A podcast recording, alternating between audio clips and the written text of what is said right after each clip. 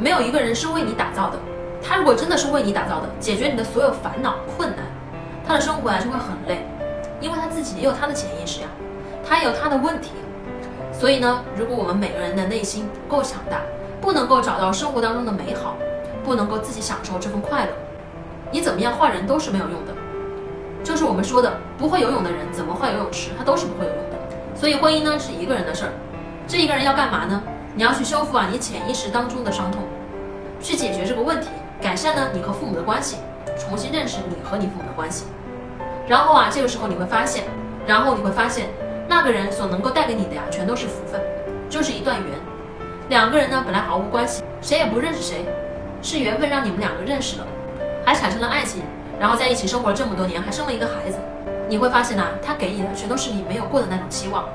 这时候如果你能够珍惜这件事情，加上你本来就是一个完整的人，你拥有完整的爱，那么他给你的这些啊都是会让你觉得快乐、幸福的东西。但如果你指望通过他来弥补你所缺失的部分，